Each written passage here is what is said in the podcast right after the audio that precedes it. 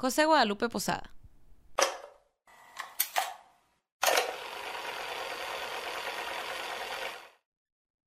Este episodio se me hace importantísimo para nosotros los mexicanos porque siento que a veces nos dejamos llevar por arte de otros lugares, de otros países y no nos damos cuenta de la cultura tan rica que tenemos en nuestro propio país y no, o sea, se nos olvida de dónde vienen nuestras propias cosas culturales tan fregonas que tenemos y ese es uno de ellos, yo creo, ¿no? O sea, no sé ustedes, pero yo no sabía esto y pues, bueno, vamos a hablar, vamos a empezar. Se llama José Guadalupe Posada Aguilar. Él fue un grabador, ilustrador y caricaturista de Aguascalientes, nacido en 1852. Célebre por sus dibujos de escenas costumbristas, folclóricas, de crítica sociopolítica y por sus ilustraciones de calacas o calaveras, entre ellas la famosísima Catrina. Después de aprender a leer y escribir con su hermano José Cirilo, Posada ingresó a la Academia Municipal de Dibujo de Aguascalientes. Después, en 1868, entró como aprendiz en el taller litográfico de Trinidad Pedrosa. Algunas de sus primeras caricaturas de crítica política fueron publicadas en El Jicote, periódico de oposición al gobierno de Jesús Gómez, Portugal. Posada retrató las creencias y formas de vida cotidiana de los grupos populares, criticando los abusos del gobierno y la explotación del pueblo. Además, ilustró las famosas calaveras, versos alusivos a la muerte que, junto con sus demás ilustraciones, se distribuían en periódicos y hojas sueltas, como un caricaturista de periódico de hoy en día. Es de los mejores artistas mexicanos, y yo creo que uno de los menos reconocidos, si lo comparas con otros grandes, a Posada le hace falta más admiración, en mi opinión. Las imágenes críticas de Posada eran evidencia de la desigualdad e injusticia social existente en la época porfiriana. Cuestionaban su moralidad y su culto por la modernidad.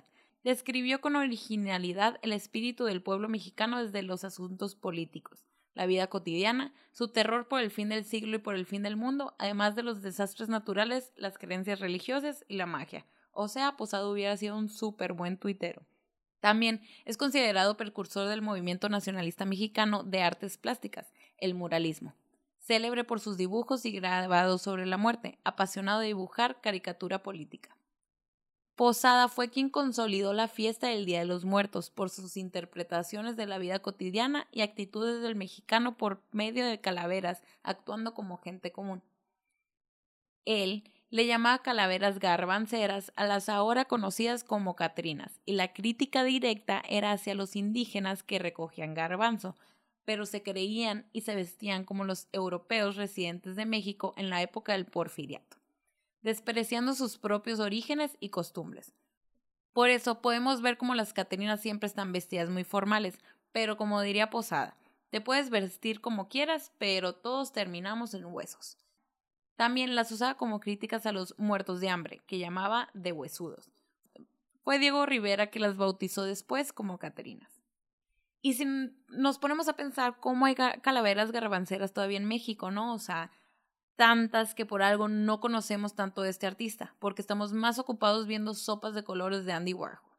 De hecho, no fue hasta que se murió en enero de 1913 que comenzó la valoración de su estética como verdadero arte popular, y específicamente gracias al reconocimiento de Diego Rivera, quien le dio gran difusión a su obra.